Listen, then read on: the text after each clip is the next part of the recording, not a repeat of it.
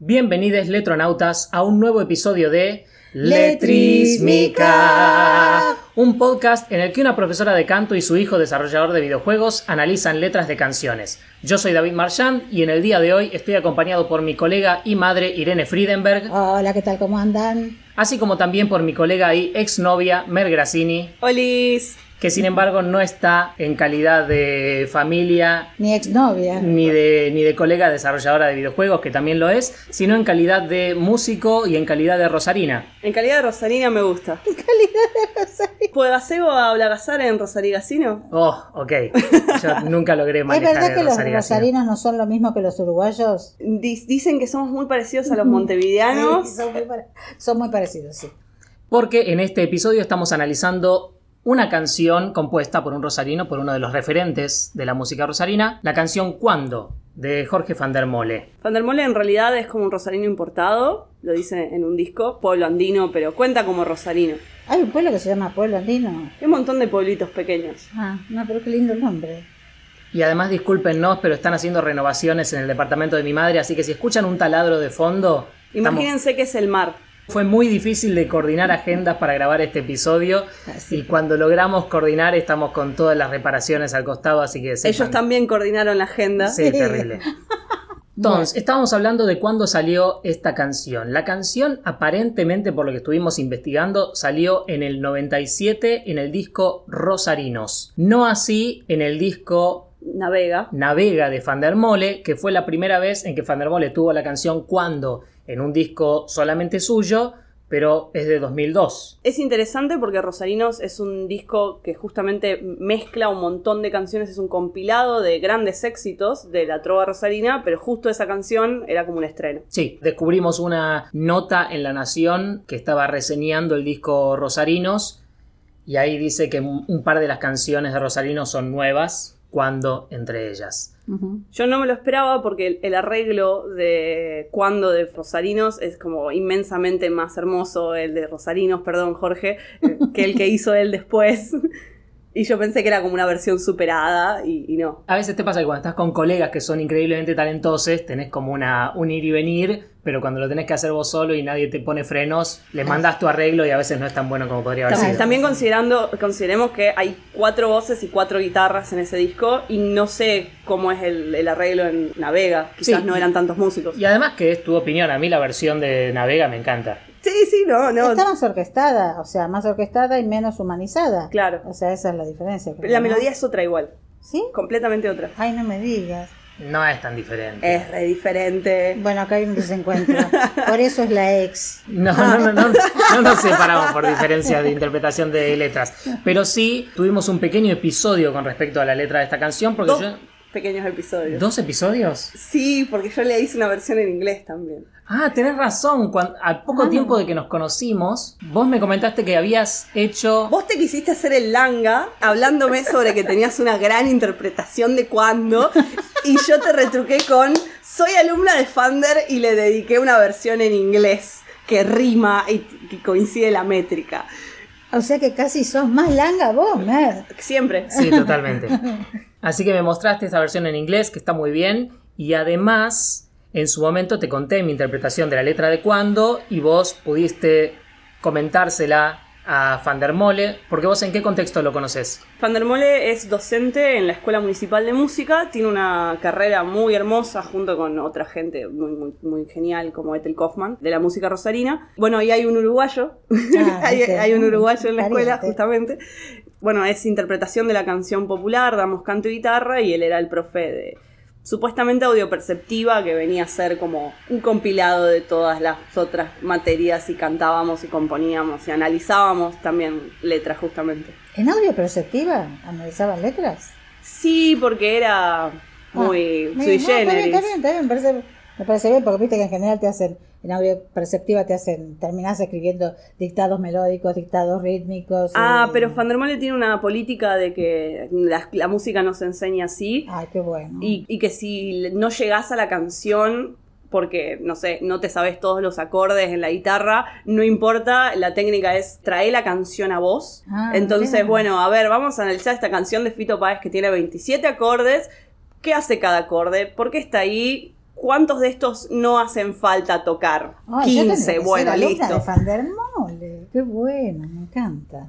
Mi tesis principal entonces sobre el significado de la canción es que es una letra sobre cierto tipo de lucha política, sobre cierto tipo de derrota política y quizá más particularmente sobre las derrotas políticas de la última dictadura militar y la lucha militante por recuperar ese sueño utópico que se perdió total o parcialmente durante la dictadura.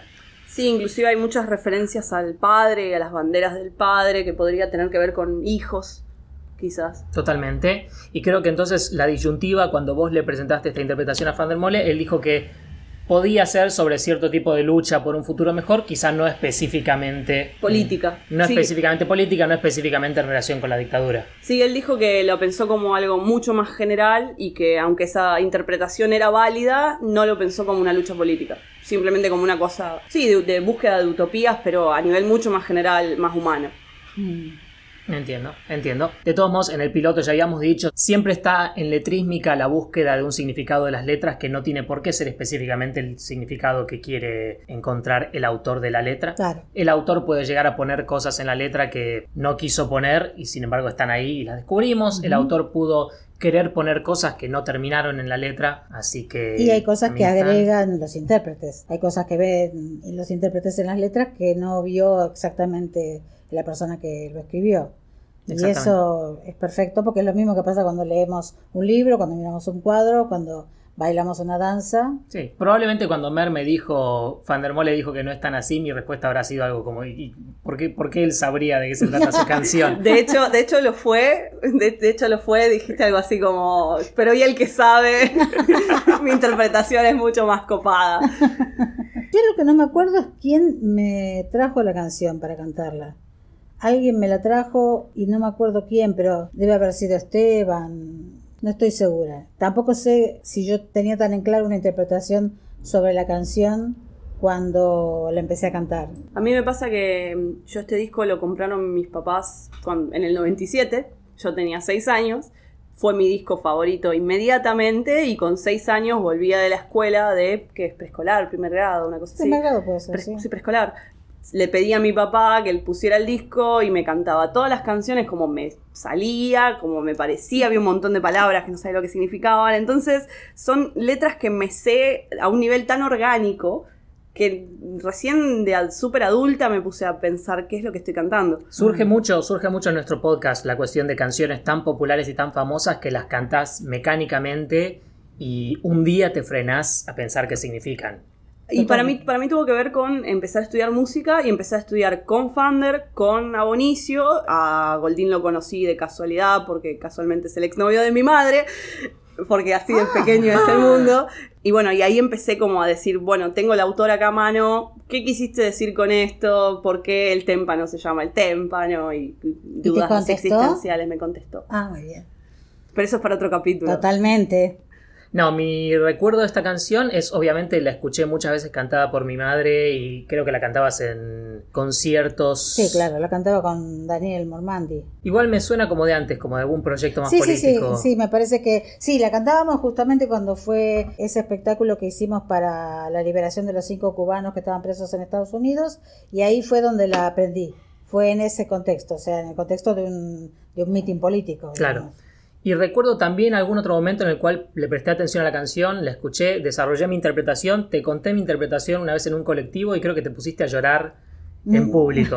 Sí. Ah, Ay, no me acuerdo de llorar en público. Sí me acuerdo de que me cuentes cosas en colectivos. Eso es casi todo el tiempo que viajamos en colectivos. Pero eso es como la, la David Experience. Claro.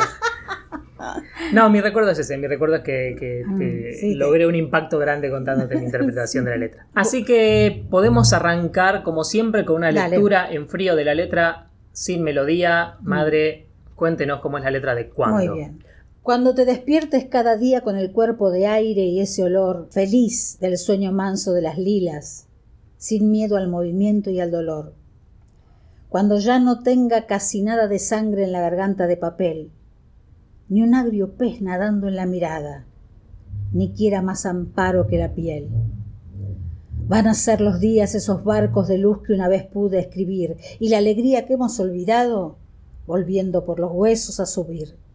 Yo me alimento con una quimera en que los ojos al sol verán brillar los brazos de mi padre en las banderas, y una ceniza negra, y una ceniza negra, y una ceniza negra que se va.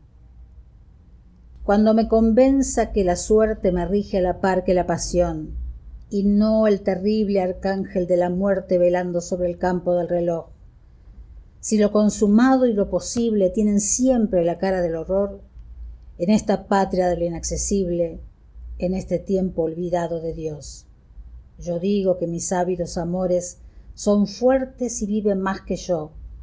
Son gigantes tenues como flores que alientan este turbio corazón.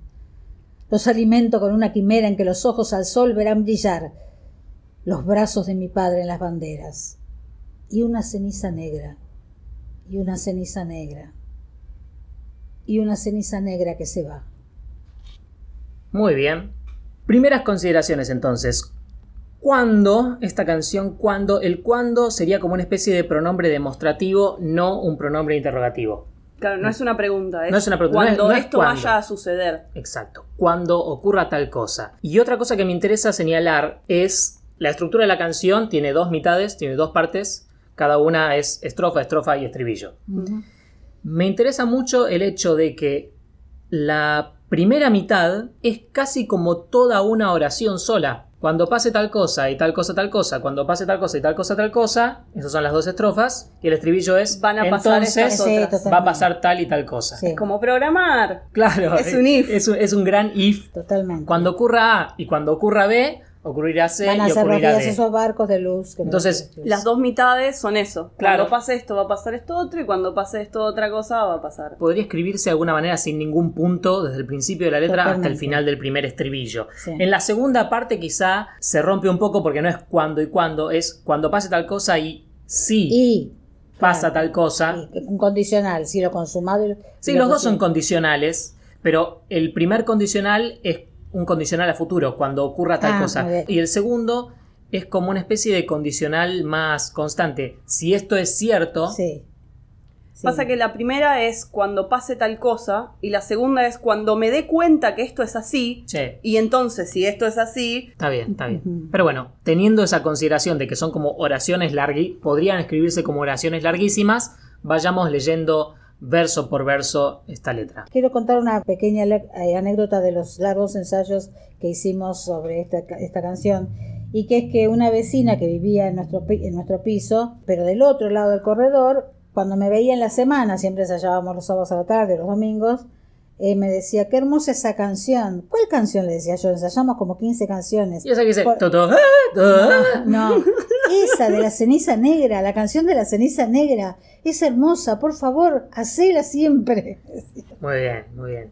Y es una canción que tiene un momento bastante difícil de cantar en el estribillo porque hay, eh, salto hay como dos saltos de octavas rarísimos. en los brazos de mi padre. Sí. claro. Sí, bueno. eh, Cuando lleguemos lo hablamos más, pero sí, es, es Bueno, complicado. de, de hecho, en, el- en un curso que estoy haciendo para profesores de canto, está Juan Dalmole nominado entre, las, entre los compositores imposibles de cantar. Es que completamente estaba por decirlo. Tiene un registro súper amplio en la voz, pasa de unas notas súper graves a cosas muy agudas y de, un, de una sílaba a la siguiente sube una octava como si no fuera nada. Exacto. sí. Sí, de- Este, o sea, solamente se puede dar eso, según recomendación de la profesora de este curso, solamente se puede dar a alumnos súper avanzados en canto y no, porque si no son muy frustrantes. Sí, Sí. totalmente. Yo el otro día estaba escuchando para ver si alterna entre su voz normal y el falsete cuando hace esa parte del Sí. estribillo. No, no, no me doy cuenta. Después la No, tiene atención. muy unido el falsete a la voz de pecho. Bien. Entonces, Vamos a empezar. Vamos a empezar.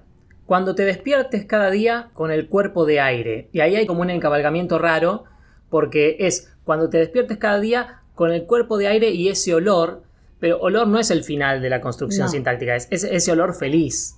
O sea que la oración sigue por abajo. Sí, Está- es como que está todo, todo encabalgado. ¿Es ese olor feliz o es que te despertás con el cuerpo de aire y estás feliz del sueño manso? Podría ser, pero feliz del sueño manso no, no- Me parece que tiene mucho más sentido olor feliz del sueño manso de las lilas, porque son las, las El- flores las que huelen. Son las flores las que huelen, es verdad. Sí, es un poco ambiguo, ¿eh? No es que eh, no es igual, ambiguo. eh, bueno, digamos que además de ambiguo puede ser este polisémico, pero lo interesante es que se despierta con el cuerpo de aire y ese cuerpo de aire lo que está diciendo es que no le tiene miedo al movimiento ni al dolor. O sea, está preparado para la vida. Será porque acepta el perfume de las lilas, será porque por el sueño más. O sea, él, él lo que está diciendo ahí es que el personaje acepta por fin la vida en el sentido de que va a estar liviano y va a poder de ese modo enfrentar la vida. Sí, la otra parte de mi tesis sobre cómo funciona esta letra es que la letra siempre te presenta un tiempo presente que es desastroso y que nos, nos plaga de opresión política y un montón de falta de derechos. Un futuro Perdón, más... la política no es así nada negativo. Opresión política, dije. Ah, perdón, opresión política. Pensé que opresión, coma, política. Casi me muero.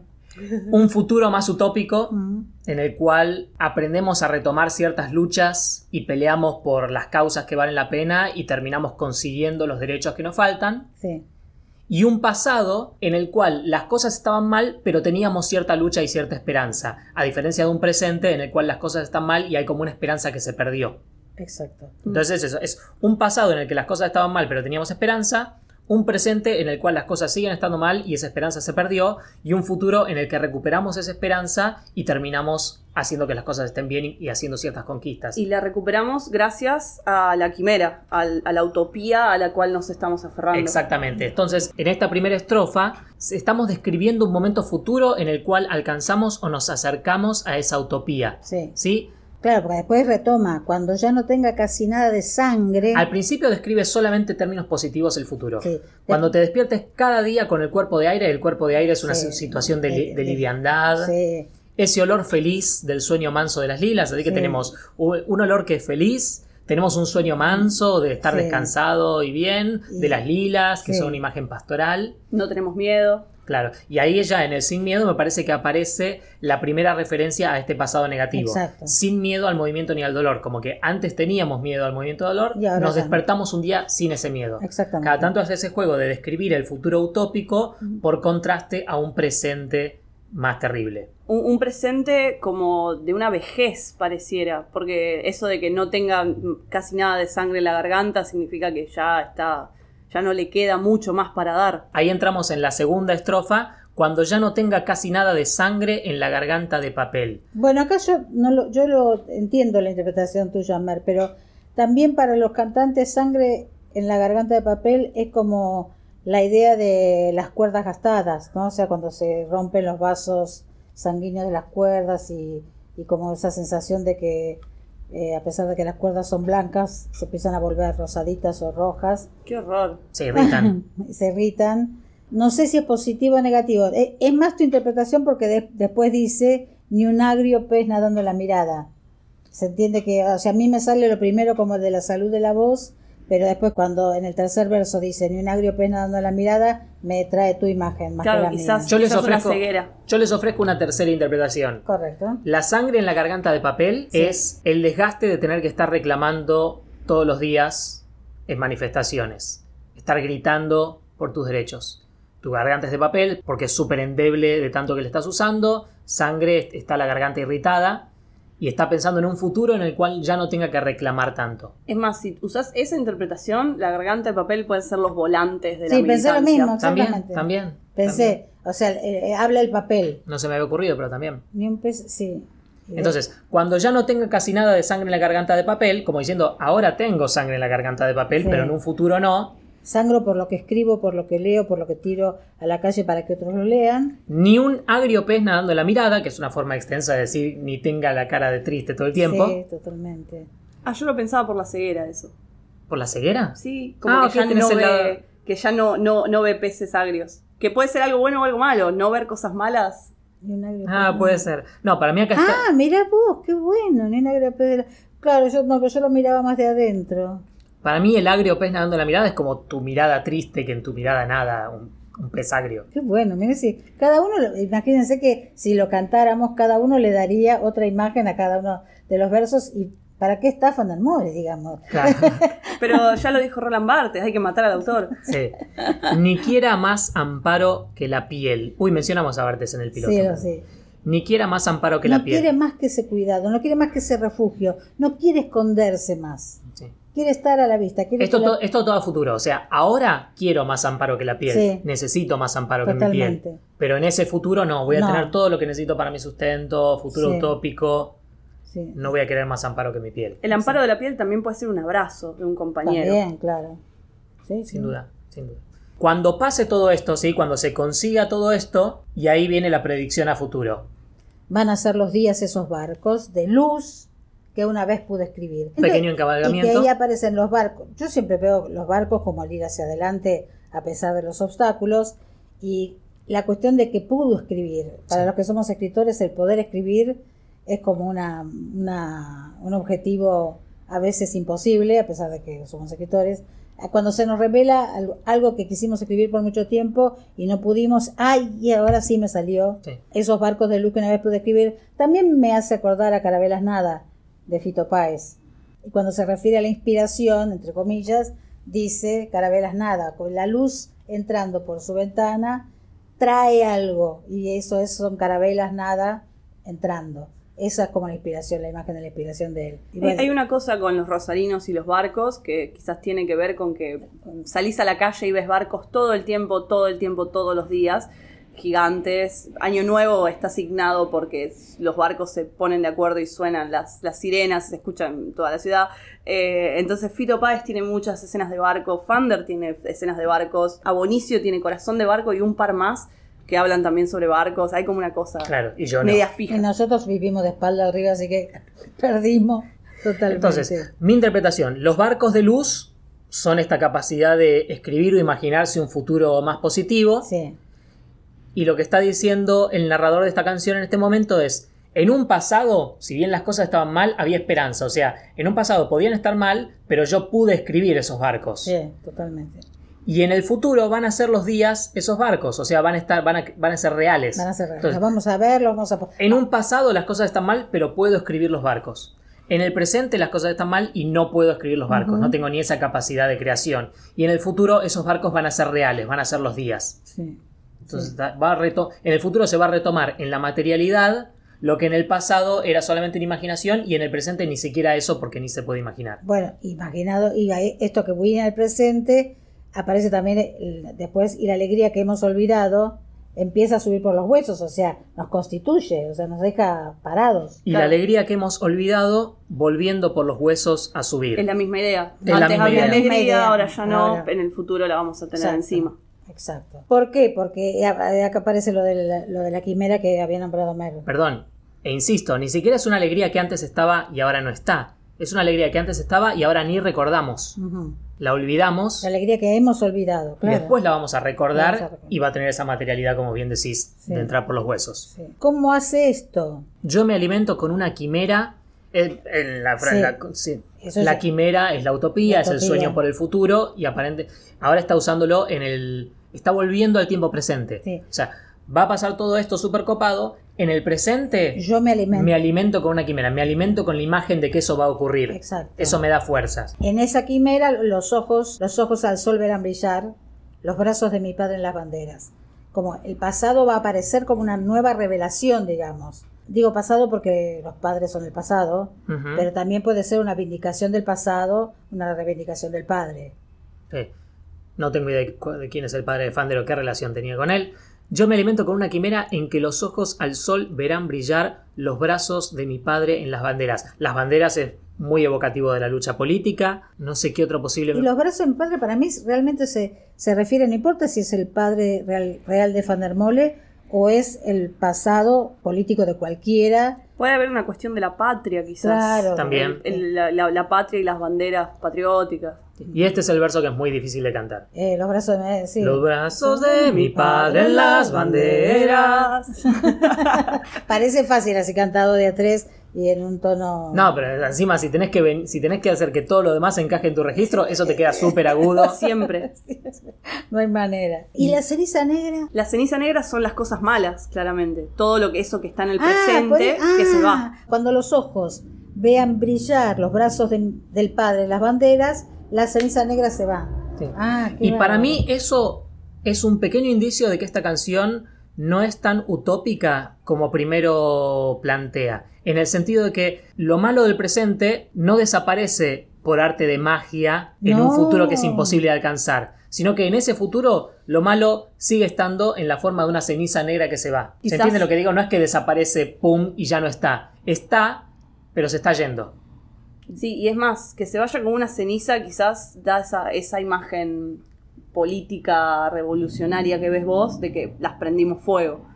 Ah, puede ser, no se me había ocurrido, tiene mucho, mucho sentido. Cuando en el instante de cantar la canción en los espectáculos, eh, y que de por sí esta, las veces que la canté siempre elegí cantarla como una canción política, a pesar de todo esto que estamos hablando, o justamente por todo lo que estamos hablando, eh, a mí me costaba identificar eh, a mi padre en las banderas, a mi padre real, digamos, a mi padre histórico, biológico. Isaac Friedenberg. Isaac Friedenberg. No porque él no fuera un tipo progresista y demás, pero porque no era un tipo este, De armas tomar. armas tomar, digamos. Pero la idea del padre también aparece como el líder, cualquiera, para algunos el Che Guevara, para otros el, es el que cuida, el que protege, el que te guía. No es solamente el padre biológico.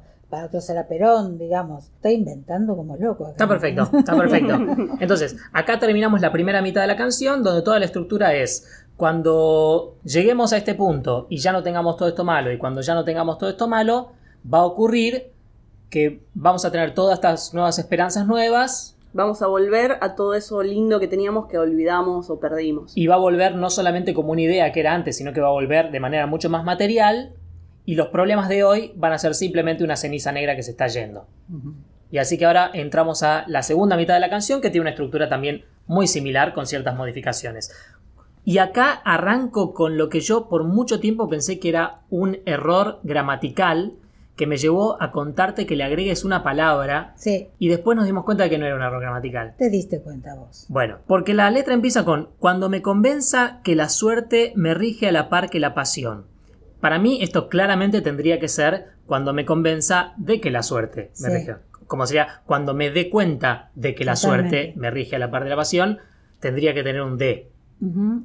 Pero el sentido real es otro.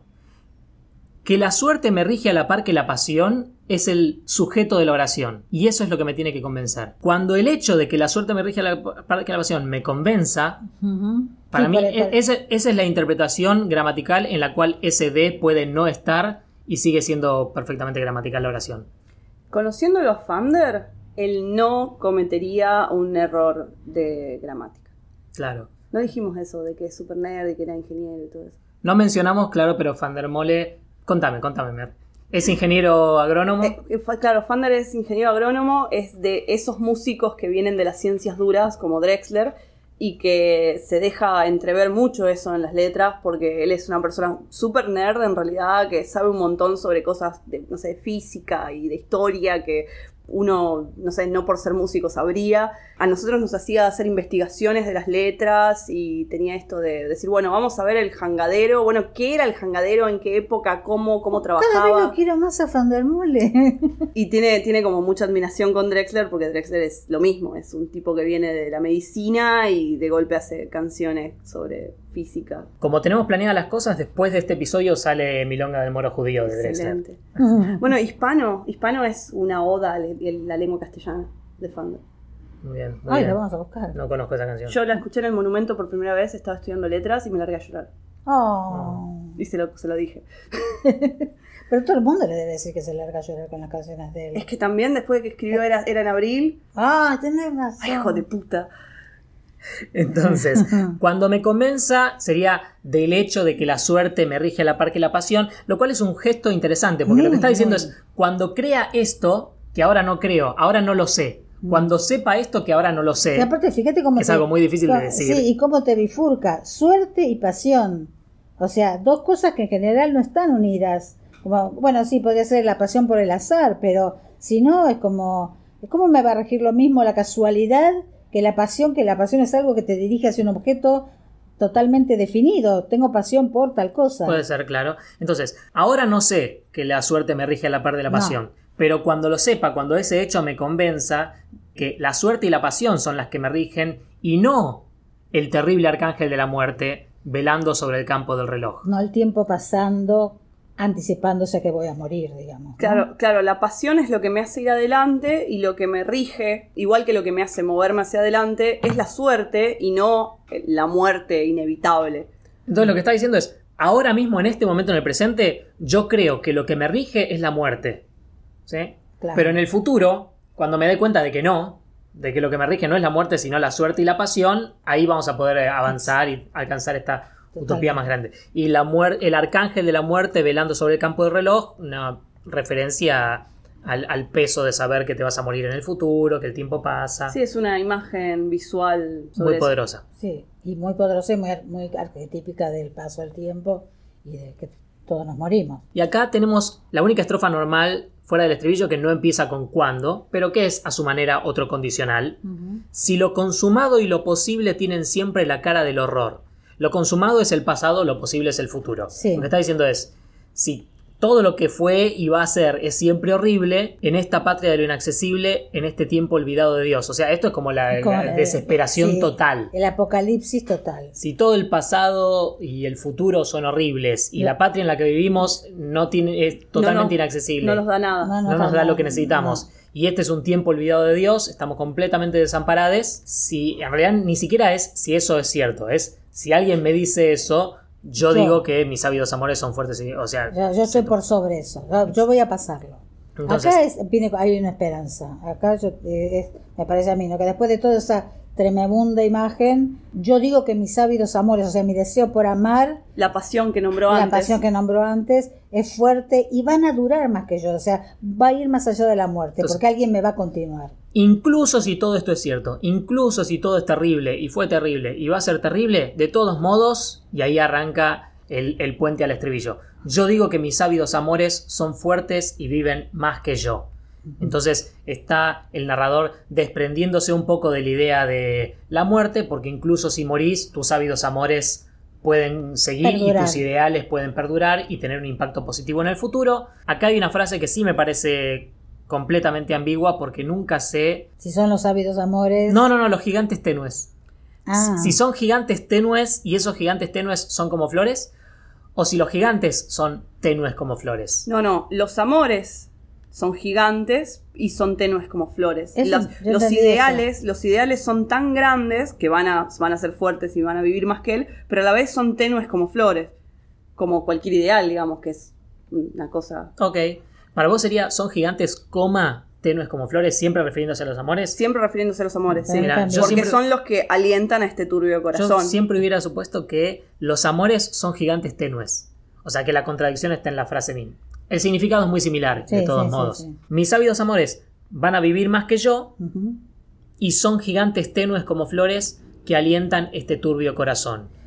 Lo turbio, lo del turbio corazón a mí siempre me parece algo como el reconocimiento de la propia condición contradictoria del individuo. O sea que siempre el ideal, lo que es como una canción súper grande que habla del futuro, del pasado y todo eso, pero que en, este, en ahí como que se anima a poner que uno siempre está en, en contradicho consigo mismo, que uno puede sufrir contradicciones y dudas. Sí. Sí, además que esté turbio, piens- yo pienso en la neblina, en la oscuridad y todo esto que ahora es terrible. Sí. Como ahora es terrible, claramente estoy angustiado y por eso mi corazón está turbio. Sí, para mí va más por ese lado. Turbio corazón es el presente y mis ávidos amores me alientan. Aunque mi corazón sea turbio, todavía mis ávidos amores me O alientan sea, para los dos, seguir. los dos contra mí. Siempre que hay tres pasa lo mismo. Y bueno, No, a veces tenemos tres opiniones completamente diferentes. Es verdad. Hicimos antes. Y ahí repite un poco lo que había arrancado en el estribillo anterior, pero con un pequeño cambio que me parece significativo. sí, totalmente. En la anterior vuelta había dicho yo me alimento con una quimera Sí. y acá dice Los. los alimento con una quimera. A sus sabidos amores. a mis sabios amores. En el pasado había como una esperanza más de llegar a ver este cambio y alimentarse, y ahora me parece que cuando ya habló de la muerte y de la posibilidad de que sus ideales perduren después de la vida, alimenta a sus sabios amores. Sí, sí. Es como más altruista, es más de no alimentarse a sí mismo, sino a, a los ideales o a otras personas que puedan escuchar Sí, estos como, ideales. como que crece en objetivo, digamos. En objetivos, no en ser objetivo, sino crece en objetivos. Amplía el campo de sus objetivos. Estos ávidos amores son un objetivo mucho más grande que sus propios amores, digamos. Pero los alimenta con lo mismo que se alimentaba antes. Los alimento con una quimera Con- en que los ojos al sol verán brillar los brazos de mi padre en las banderas y una ceniza negra que se va. la persistencia de la lucha del pasado, la persistencia de la guía y la persistencia de una esperanza, de una vida mejor o en mayor cantidad de derechos o lo que fuera. Sin duda, Qué súper canción. Qué increíble. es un temazo. Siempre decimos es un temazo. No, cuando ya grabamos un episodio de una canción que no nos gusta, que todavía no salió el episodio, Es cierto. y no dije, pero de todas las demás sí. bueno, porque tenemos potestad para elegir Sí, qué canciones queremos. claro. No vamos a elegir las canciones que no nos gustan. Y no, Un agregado que tiene esta canción es que la melodía también es una maravilla. Sí. Yo sé que es difícil de cantar y, y está dentro de las canciones difíciles de cantar, pero es hermosa, no sé, o sea, es es lindo de cantarla por más que uno esté desde la primera palabra temiendo llegar al verso aquel. Entonces hay que tratar de, de no pensar más que la canción y olvidar que hay un verso donde seguramente te vas Sí. a equivocar, va a salir mal. Entonces le pedís a tus músicos, por favor, ahí, toquen fuerte. Claro. Sí, los brazos de mi padre en las banderas. Los bra son dos notas muy graves, sos de son muy agudas, Los mi pa son muy de graves. Mi padre en las banderas. ¿Alguna otra consideración que tengamos sobre esta canción que nos haya quedado? Bueno, no, yo me desilusioné un poco cuando Van der Mole le dijo a Mer que no era tan así lo que pensabas vos. ¿Qué me importa? Pero viste que yo siempre tiendo a defenderte. Claro. El, laburo de Van der Mole es, es escribir canciones geniales y lo hace. Sí, totalmente. Sí. Bueno, eh, toda esa generación, ¿no? Es como que todo ese grupo de gente es muy valiosa. y la trova rosarina, sí. Es increíble. Como, yo qué sé, yo me acuerdo, ¿de quién es Canción de Navegantes? De él también. Eh, Canción de Navegantes es algo que a mí nunca la canté porque me parece que es súper difícil, pero yo no anduve nunca al mar en su redondez salada. O sea, es algo, toda una frase, y vos decís, no, el tipo, ¿cómo se le ocurrió esto? Y era un pibe cuando lo escribió. Eran, sí, eran chicos muy jóvenes. Mm. Eh, bueno, eh, mi, mi madre era habitué de esa gente, Sí. entonces sabe anécdotas. Ponele, Fito era el nene del Claro, grupo. puede ser más chico. Era mucho más chico y era una criatura y todos tenían, sí, no Mm. sé, 18 años Sí. y estaban componiendo unas cosas increíbles. También hay una cuestión histórica, que es que justo el éxito de ellos coincide con la guerra de Malvinas Claro. y con la prohibición de la música en inglés. Y ahí es cuando hay como una especie de resurgimiento del cantautor argentino. Totalmente, sí. Sí, ese como que, aparte de lo que son de talentosos, por suerte estaban en el lugar indicado en el momento oportuno. Claro. Porque ah, bueno, Sí. también hay otros autores que deben ser geniales y no estuvieron en ese momento, en ese lugar, y bueno, no, no se hicieron famosos. Sí, sin duda. Y- También lo tuvieron a, a Baglietto, que Baglietto no compone, todo el mundo piensa que estas canciones son de Baglietto. Claro. Baglietto Sí, cuando realidad buscas no. la letra te aparece tal canción de Baglietto. Ah, Sí, a mí me, re, me re estoy, busca- molesta. estoy buscando el autor para poder decirlo en mi podcast. no es me que la terrible, Baglietto. terrible que en, en internet siempre aparezca el intérprete como el autor, es algo increíble. Y para la gente, si tenemos audiencia no argentina que está completamente perdida en este episodio, nos estamos refiriendo a la ciudad de Rosario, en la provincia de Santa Fe, en Argentina. Sí, que es una ciudad del- tan importante como Córdoba, como Buenos Aires. Un epicentro cultural muy Eh, poderoso. Exacto, sí, sí, sí. Sí, sí. Sí, sí, sí, dice la Rosarina. Eh, bueno. Fuera de broma es muy importante también. Y creo que eh, culturalmente a esta altura de la vida es más importante que Córdoba en el sentido de que la música que se origina en Córdoba recién ahora está tomando, por lo que yo, el contacto que estoy tomando con folcloristas en este momento, me doy cuenta que ahora está como resurgiendo nuevamente en Córdoba una música nueva folclórica que yo no conocía, pero en, Ros- en Rosario se, esa nueva música, entre comillas, siempre se dice nueva música, está viva hace mucho tiempo. Sí, pasa que también hay una política cultural muy importante Ah, en y- Rosario. Y más larga, o sea, la- la- Es más larga, pero además es eso es un lugar que da muchas oportunidades donde, bueno, yo estudié con Founder gratis, por ejemplo, que es algo totalmente impensado en otros lugares. Hay, si vos querés estudiar, hay montones, montones, montones de lugares. Sí. Bueno, porque antes digo gobiernos progresistas, más tiempo que en las otras ci- ciudades. Que le, que han dado, sí, claro, y que le han dado bola a eso. a Entonces cultura. se, se cultiva Imagínate- mucho. Imagínate que acá lo tenemos de, de, Bueno. de a- la reta. ¿qué, ¿Cuál es la cultura que nos puede ofrecer la, la reta, digamos? Y hace 12 años que está la reta. Bueno, la reta, Macri, lo mismo, en la ciudad. La cultura que nos ofrece no es la misma que se está ofreciendo en Rosario. Claramente y seguro que no es gratuita. Y seguro que no es gratuito. De todos modos, la reta, igual para, para reconocerla algo, ahora está en una canción muy popular. Sí. Si vos querés, la reta también. Bien, gente, creo que ya dijimos entonces todo lo que teníamos pensado decir sobre cuándo vayan a escuchar más música rosarina y por el momento les dejamos con nuestra versión de la canción Cuándo de Jorge van der Mole.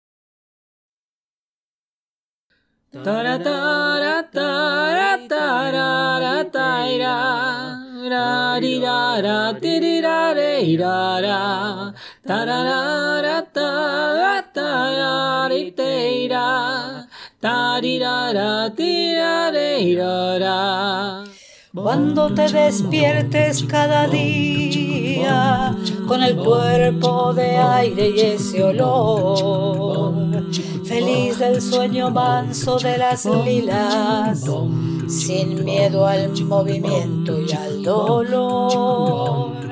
Cuando ya no tenga casi nada de sangre en la garganta de papel y un agrio pez nadando en la mirada ni quiera más amparo que la piel. Van a ser los días esos barcos de luz que una vez pude escribir y la alegría que hemos olvidado volviendo por los huesos a subir. Yo me alimento con una quimera en que los ojos al sol verán brillar. Los brazos de mi padre en las banderas y una ceniza negra y una ceniza negra y una ceniza negra que se va. Tara, tara, tara, tarara, taira, rarirara, tirirare, irara, tararara, tara, tarariteira, tarirara, tirare, irara, rirare, irara. Cuando me compensa que la suerte me rige a la par que la pasión. Y no el terrible arcángel de la muerte velando sobre el campo del reloj. Si lo consumado y lo posible tienen siempre la cara del horror en esta patria de lo inaccesible, en este tiempo olvidado de Dios.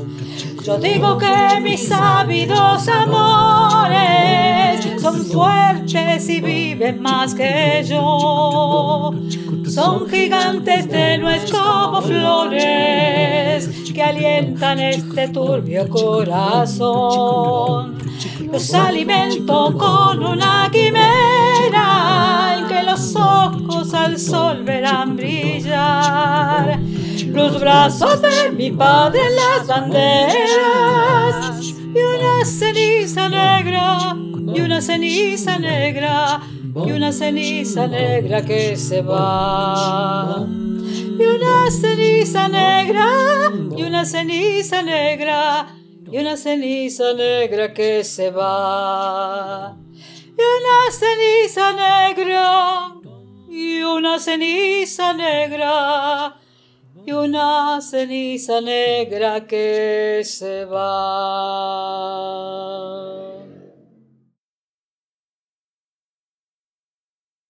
Letrísmica es un programa coconducido por Irene Friedenberg y coconducido y editado por David T. Marchand.